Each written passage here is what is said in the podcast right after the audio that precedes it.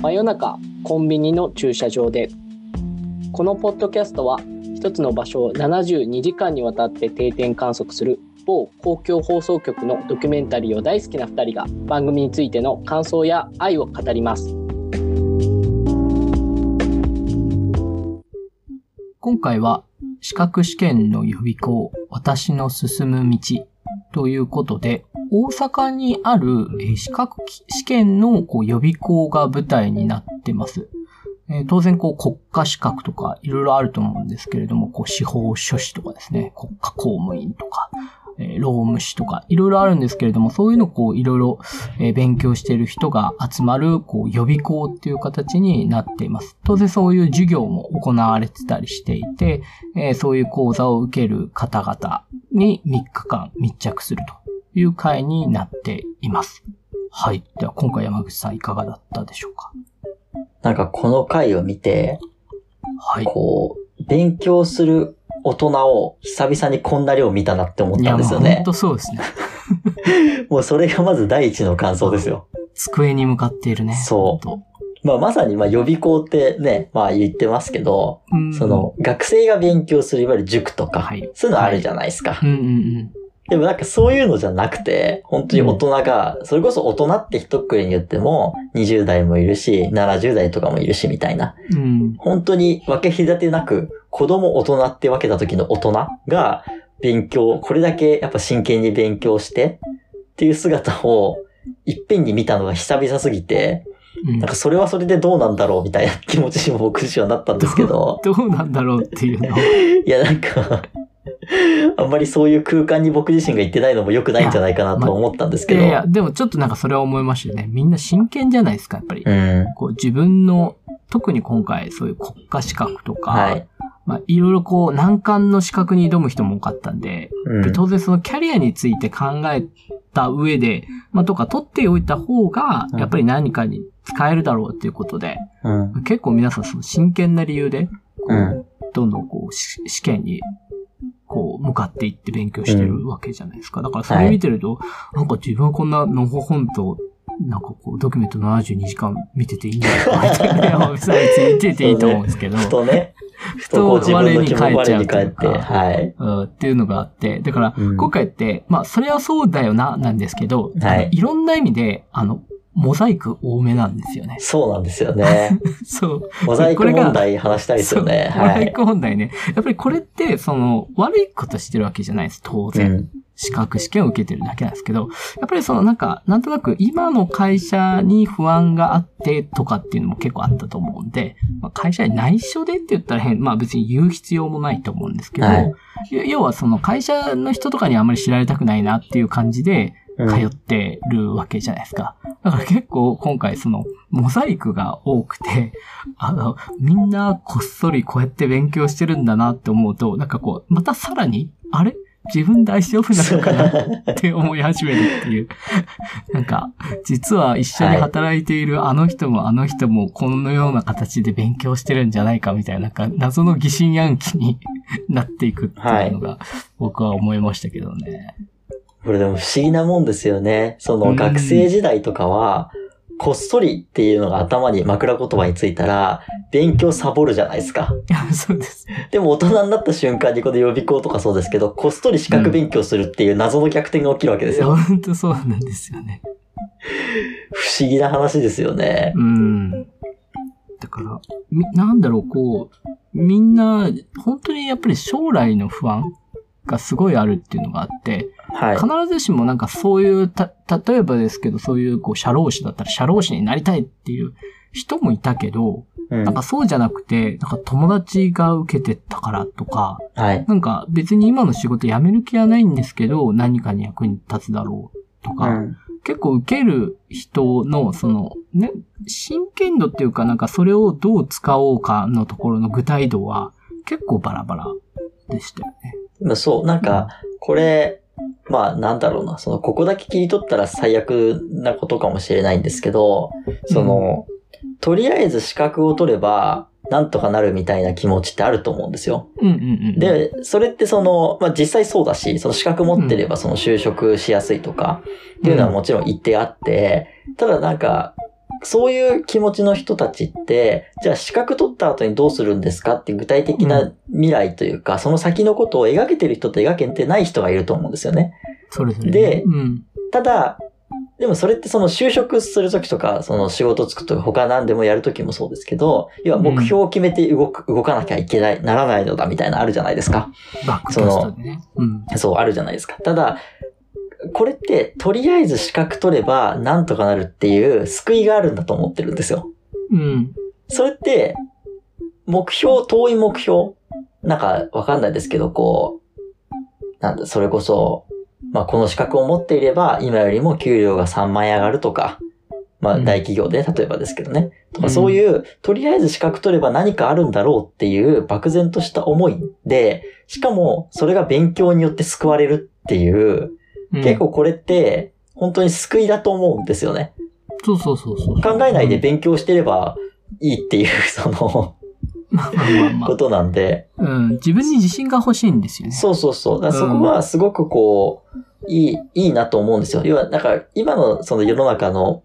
世の中でいろいろ言われていて、その自分でいろいろ考えてサバイブしなきゃいけないみたいな。うん、まあ、それはそうだと思うんですけど、うん、とはいえ、そんなサバイブとか大変じゃないですか。生き残りなんてしたくないし、うん、そんななんか生き残り戦略とか考えずに、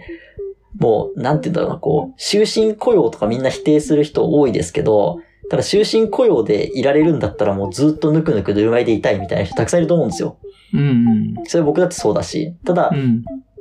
なんかそういうことに結構近いんだけど、とはいえ、でも一定でやっぱ努力はしなきゃいけないんですけど、勉強するっていう。うん、で、それによってやっぱり本人も成功体験を得れるし、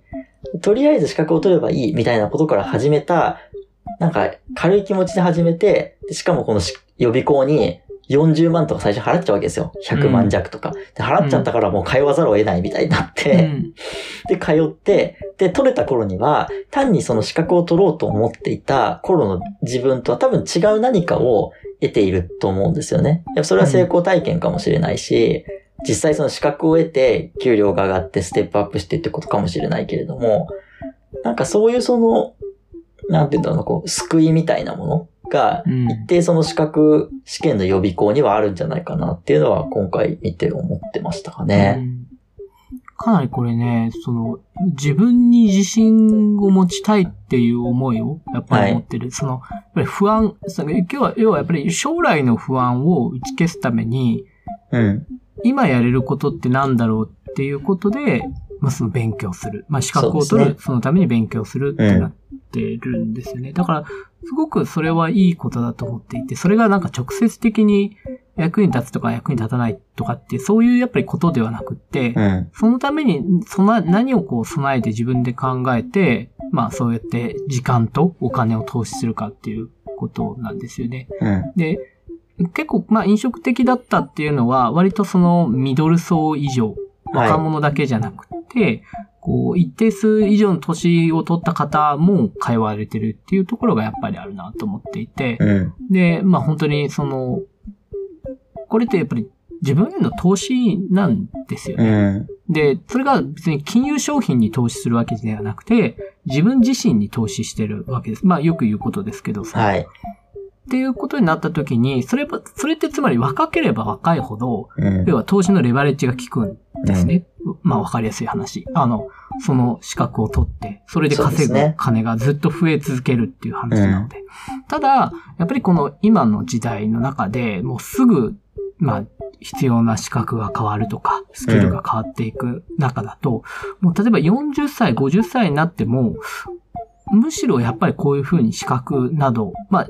資格を取ることが直接的かどうかっていうのは別としても、そういうふうに自己投資していくっていうことが結構必要なんだなって結構思ったんですよね。うん、で、印象的だったのが、あの、中小企業診断士を受けようとしていた男性で、はいはいはい、やっぱり専門性身につくまで10年かかるって言われてるっていうところもあって、結局今からやるしかないんですよね。でも10年かかった中で、こう中年を過ぎた男性が取っていく。なんでかっていうと、それはローンが80歳まで組まれてるからですよ。つまり、今の雇用制度だと、まあ本当に本人も言ってましたけど、えー、ある、えー、て、まあ、再雇用ですと、はい、一気に給料が下がると。うん、つまり、60歳、65歳を過ぎた後は、急にお金を稼ぐことができなくなるというか、まあ、えー、わかりやすくお金を稼ぐことができなくなるが、ローンは80歳まで組まれているっていうのが、はい、多分マジ、本当にこれが今のリアルな現実だと思うんですよね。うん、だからこそ、今ですら中小企業診断士の資格を取るっていうことに、こう、投資していくっていうところが、うん、なんか非常に今を表してるし、やっぱりそうだよなって思うんですよね。はい。で、逆になんか、今回の資格のところにはもちろん一切出てきてないですけれども、対照的にこう若者の中で流行ってるのがファイヤーなんですよね。はいはいはい。あの、これはなんかこう経済的に独立することを指していて、うん、まあそれこそわかりやすく金融商品などに投資をすることで、早く仕事を働かないようにして、その不労所得を得るというか、うん、そういうので生活していくっていうところなんですけれども、あの、すごいそこと対照的だよなと思って、若者はファ、あの、仕事を辞めるために、あの、金融商品に投資しまくっていて、うん、ミドル世代は、あの、自分自身にしっかりこう投資していって、まだまだ働こうってなってるっていうのが面白いなと思ったっていうところなんですよね。で、さらに言っちゃうと、あの、それの、こう、やっぱ究極の姿が、あの、あれですよ。あの、単価総代で司法書士。ね。はいはいはい。目指すおじいさん。あれ、おいくつ、70何歳ですよね。そうですね。で、本当に、こう、檀家の総代っていう、こう、謎の肩書きが出てきて、はい、まあい、いわゆるその仏教のお寺のその檀家の総、町の総代らしいですけど、あの、周りの檀家の人々がその土地の整理とかできないから、お前暇だから司法書士の資格取れって70歳に結構無理難題なんですけど、はい、言われて、実際に朝から晩まで授業を受けて、本当に取ろうとされてるんですよね。だから、もう、本当に人生100年時代の、なんか究極的な姿だと思っていて、なんか本当にあ尊敬すべきだなと思って、こう70歳過ぎても、その、で、しかもそれがすごいお金に直接的になるとかならないとかではなく、なんかこう、檀家総代の責任として、なんかこう、司法書士をこう選び取っていくっていうあの姿っていうのは、はい。なかなか厳しいものもありながら、あの方自体にはすごくエールを送るっていうような、なんかそんな形があ見えたっていうのが、という、そう、若い方から、本当に高齢者の方までっていうのが意外だったっていうのが結構ありますね。まあまさにね、その人はこう、人間として生まれた意味がないって言ってましたからね。そうやって動いてないと。そうそう。悟ってますよね、完全に。さっきのでファイヤーの話とはもう対照的ですよね。何もやらないために頑張ってる人たちなのに、みたいな。そうそうそうそう。そこが結構、まあ、確かにその比較は面白い話ですよね。うん、でもこれ、あとは、場所性もあるんじゃないかなと思うんですよ。あ、それこれやっぱ大阪じゃないですか。うん。大阪だから、まあ大阪だからって別に大阪をそうなんだろう、ステレオタイプ的に見るわけじゃないけど、うん、一定多分そうやって、うんと、お金を稼ぐこととかに対して、うん、なんて言うんだろうな、東京とか東側の人たちってあんまりお金をすごい稼ぐみたいなことに対して、あんま表だって言いたくないというか、ちょっとこう隠したりとかするのがあるんだけど、うん、でもなんかやっぱ大阪の人たちそういうとこでいい意味でがめついというか、やっぱね、ねぎ、ねぎりもするしみたいな。あ、そうそうそう。なんか みんなお金好きなんだけど、そうなんですよ。西の人の方がオープンって感じですよね。そうです、そうです。うん、そこがなんかあるから、まあ確かにね、今回もそのモザイクめっちゃかかってるんだけど、うんうん、とはいえ取材答えてくれるわけじゃないですか。なんかそのオープンさみたいなところも、やっぱこの今回の予備校が大阪だったっていう土地はすっごい現れてるなと思いましたね。いや、それはなんかね、僕も思ったんですよ。はい、これはなんで大阪だったんだろうってやっぱ思って。そう。東京だと逆にどんな人がいたりするんだろうなって思ったし、うん、なんか結構本当にみんなまともに答えてくれなさそうですよね。なんか結構目が死んでて本当にこう、マジで今の仕事辞めたいみたいな人が。そうですね。てかもう本当にマジで。ですけどね。はい。もしくはマジで論理的に全部バックキャストで、この職業でこういう収入を得るためにこの資格でみたいな感じで。そうですね。やって、ただただそれに向かって勉強してる人とか。でもっとそういう人も多かったかもしれないですよね、本当に。まあ本来であればね、そういう人も多かったでしょうし、うん、あとは意外と、意外とっていうかなんか多分ね、あの結構若者とかだと公務員目指す人とかが結構いて、はい、そういう公務員試験のための勉強っていうのをしてるなっていうのが思って、うん、で、そういうなんかこうキャリア相談みたいな場所もあったと思うんですけど、うん、またこれも面白かったですよね、このあの、こう、公務員試験にこう複数受かった女性っていう方がいて、はいはいはい。なんかこう、キャリア相談員の方に、こう、どれに行こうかっていう話してるんですよね。で、その人のちょうど後ろで、あの、現在公務員の方が、あの、いやもう、やっぱりやめますみたいな感じで、便利士に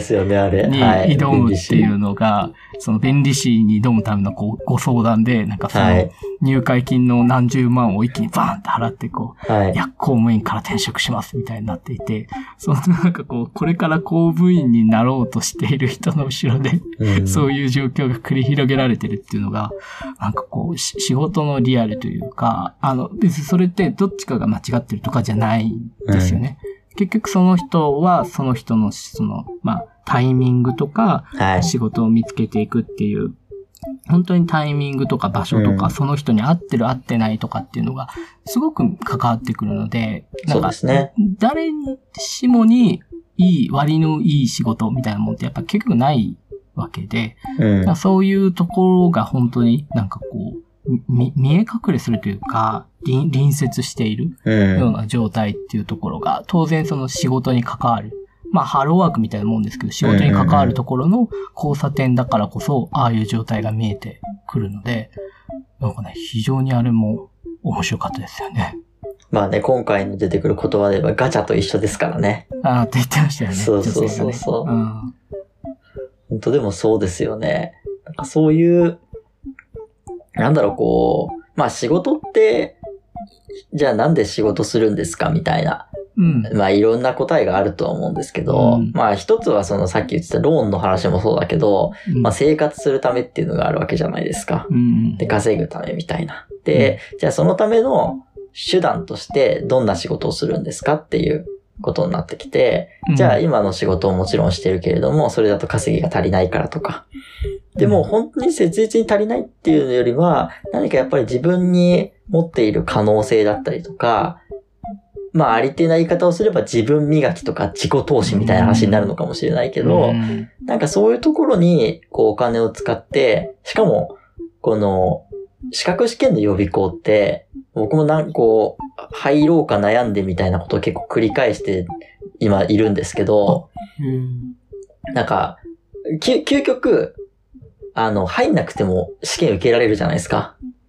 そうですね。こういうのって。で、別に、うん、別にじ独学っていうかできるじゃないですか。うん、で、入ってる人ってどういう人かって、まあこれは僕が勝手に思ってるだけもありますけど、要はお金を払ったことによって追い詰められるみたいなのあるんですよ、やっぱり。まあ塾と一緒ですよね。そう、塾と一緒で。もうしかも頭金で一回払っちゃうから。その一回40万とか払ったばっかりに、なんか授業に行かないともったいないみたいな謎の気持ちになるわけですよ。まあ、それそうですよね。そうそうそう。まあ、払ってるからそれはもったいないんですけど、うん、うん、とはいえ払ったの自分じゃんみたいなのある、あるわけですけどね。うん。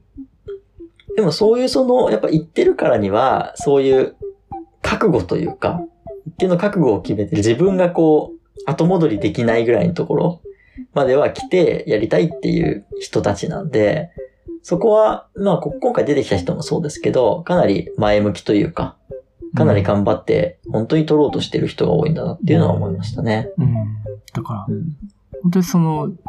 なんていうか、切実さを感じるとかね。そうですね。やっぱキャリアの面でも、なんかより良いところを勝ち取りに行くっていうのがすごいあって、うん、なんか、これもなんか変な話なんですけど、冒頭に山口さんがその大人が机に向かって勉強してるところを子供に見ることはないっていうのがあったと思うんですけど、それプラス、あの、あの予備校で、なんか壁のポスターの情報量異常じゃなかった あの予備校特有のね、特有の、学校のね、その、高校生とかね、予備校含めね、予備校特有のね。だし、本当になんていうか、その、要はあれは資格試験の予備校なんで、それこそたくさんの資格を取れるわけじゃないですか、はい、学校で。そうすると壁にこう、この資格はこうだ、この資格はこうだっていうのがあったりとか、かと思えばその、まあ、受付のところに、何々の資格だったらこの先生、この先生みたいな、なんかこう、ずらっと先生の写真があったりとか、で、なんかもうよくよく僕はそれを気になってずっと見てたら、なんかそれプラス2枚に1枚ぐらいは、そのココロナで、なんかマスクの付け方はこうですみたいなやつがあったりとか、なんかね、とにかくあそこにいると壁から呼びかけてくる情報量が多すぎて、僕はあそこに結構入れないなって思っちゃったんですよね、なんか。その情報量に負けてしまうというか、自分自身。でも多分、それが多分それぐらい切実な、なんていうか、その、あの、もう本当に今日よりも、より良い仕事、より良い明日へというか、はい、っていうのの切実さがあそこに全部現れてると思うんですよね。本当に何十万も払って、あそこに行って、この資格があります、あの資格があります。それぞれの資格で皆さんが、もうそれに向けて一心不乱に机に向かってますっていうのが、なんかそこの切実さをすごい感じるところがあったなというのが、今回のちょっとその圧迫でもありますね、自分に対しては。うん。あと、なんだろう、こう、机がああいうスクール形式に並んでて授業を受けるみたいなの圧迫感もありません？うん、そうですね。あれをやりたくないなっていう思います。そうですよね。なんかそれはなんだろうな、別に学生の頃のトラウマとまでは言わないですけど、なんかその学生の時とか、まあ、それこそね、高校受験だ、ね、大学受験だとかって言って、並ぶ、まあ、ああいうとこ入るわけじゃないですか。まあ、そ学校も含めてね。なると、やっぱ、ああいうのと思い出と重なってくるから、で、机にはこう、謎の分厚い参考書がありみたいな。やっぱそれはこう、大人になっても学生でも変わんないんだな、みたいな。うん、みんなこう、付箋貼るし、ラインマーク引くし、みたいな。そうですよね。その変わらなさはやっぱ言ってみても、ありましたし、まあ、なんか塾っぽい、まあ予備校なんで当たり前ですけど、うん、そういうその高校とかの寸大とか可愛い塾とか、うん、まあ何でもいいんですけど、そういう塾みたいのとやっぱり近しいものがあるなと思いつつも、ねうん、とはいえ、ああいう頃に通ったのって、まあ、もちろん自分で行きたいって言って行ってる人もいるけど、行って親に行かされてとか、うん、決定権を自分で握ってない場合も多かったと思うんですけど、今回はもう完全に自分で自分を追い詰めてるわけじゃないですか。すね、金払って行ってみたいな。それがすごいですよ。そう、そこがやっぱりすごいなと思いつつも、やっぱそういうことはできないなと思って僕は躊躇して今に至るっていう感じなんですけど。はい。確かになんか自分も予備校には通ってないですけど、はい。仕事柄資格を取ることはあり、うん、ああいうことをやりましたけど、はい。僕は本当そういうトラウマで続かなかったですね。でも、あの、資格取れた時は、取れた嬉しさじゃなくて、はい、あの、もう、あの、喫茶店に行って仕事終わりに勉強しなくていいっていう。そこからの、その、はい、解放での嬉しさしかなかったですね。まあ当然それですごく給料が上がるような資格ではないんで、はい。まあだからっていうのもあるんですけど、うん、とはいえ必要なので取ったんですけど、うん、で、ああいう、まあ予備校じゃないですけど、そういう場所にも行きましたけど、まあいいもん、気持ちのいいもんじゃないですよね。うん。うん、まあそうですよね。うん。だけど、だけど、やっぱりそれ、それによって自分の、その、なんか、なんていうんですかね。やっぱりその勉強と一緒ですよ。あの、結局はその塾と一緒で、なんかこう、頑張ると報われるんだっていう多分、うん、結構その日本人の、なんていうか、まあ、成功体験であり、刷り込みでありみたいなものがやっぱり多少なりともあるからこそ、うん、その将来の不安を打ち消す材料として、こうやって勉強するっていうのがあるんだなと思って、うん、多分なんかこういうことを多分イタリア人あたりの人に言うとなんかこう、びっくりされると思うんですけど、うん、なのに勉強するの？みたいな。だったら楽しくご飯食べて遊ぼうよみたいなことを、ちょっとステレオタイプですけど、はいはい、そうではなく、こう、不安の打ち消し方として頑張って勉強するていう。うん、で、それが今回のやっぱり資格って結構そうそうたる資格っていうのもあったんで。そうですね。はい。やっぱり、やっぱりちょっとしたその、要はその英検とかとはまた全然違うわけですよね。うん、はい。そこのなんかこう切実さっていうのが、やっぱりそのモザイクも含めて、うん、随所に出てた回ではあるんだろうなと思います。あとは、この、まあ僕ら今ね、ようやく30になりましたけれども、はい、その、学校だから学生時代何年前だ？もう10年以上前ですよ。はいはい。で、から変わってないんですけど、こんだけそのインターネットとかいろんな技術が発達しても、やっぱり予備校っていうものはなくならないんだなと思って。結局、ねうん、オンラインでいいじゃないかっていう話あるじゃないですか。実際にありますしね、うん。ありますし、オンライン英会話とかね、うん、そういうのもそうだし、資格のこういうのもありますけど、とはいえ、やっぱり予備校っていうか、集団でああいう部屋で授業を受けるっていうののメリットもやっぱわかるわけじゃないですか。そうです、ね、その、頑張ってる仲間がいるみたいなコピーに集約されちゃいますけど、うん、まあ、シンプルにプレッシャーなわけですよ。隣の人が頑張ってた方が。うん、だし、なんかやんないとまずいのかなみたいな気持ちもするし、うんうん、そういうのでも、やっぱこの予備校っていう場所が重要だし、うん、その自分が頑張ってるし、他の人も頑張ってるしみたいなのとか、あとは、もうまあ日本人らしいとこですけど、監視されてるみたいな。そういうのでも、ね、そうそう、そういうのもありますよね、一定ね。うん。いや、なんか、だから、最後のカレー良かったですよね。良かったですよ。うん、だから、必ずその自習室みたいなところで一番後ろに座るんだって。で、その座る理由が結局こう、前を見ると。あの、同じように座って勉強してる人たちを見て、あ、やらなきゃなって思うっていう。うん。いや、こういうなんか自分の、その、それこそ追い込み方じゃないですけど、はい。なんかライフハックみたいなものがあるんだなと思って、なんかそれがこう最後に言う、あの、出てきた彼が言うっていうのが、まあなんか素晴らしい締めくくり方だなって思いましたよね。やっぱ予備校っていう場所の強みを全部活かしてますよね。そうですね。そう。だって、ズーム授業じゃないですからね、それはね。そうそうそうそう。後ろの席っていう概念がないですからね、まずね。そうそうそうそうそう。でね、別に前で見渡す人たちも別の資格の試験の勉強してるわけですよね、大抵だから。うん、そうですよね。だけど、同じ部屋にいる、なんかそれが集約されていることによって、うん、これだけなんか別の資格でも、一つの資格だけだと、そんなに、なんていうか、人口がいないかもしれないけれども、はい、ここまでやっぱり集約されてると、あ、こっちの方向で頑張ってる人もいるんだっていうところで、もう本当に単純に励みにはなりますよね。だから、本当、すごい、なんか、言われ尽くした言葉で言うと、やっぱ人って環境だな、みたいな。うん。うん。環境になれる生き物だよな。そうですよね。うん。うん。今回はそんなとこですかね。はい。はい。今回は以上となります。はい。ありがとうございました。ありがとうございました。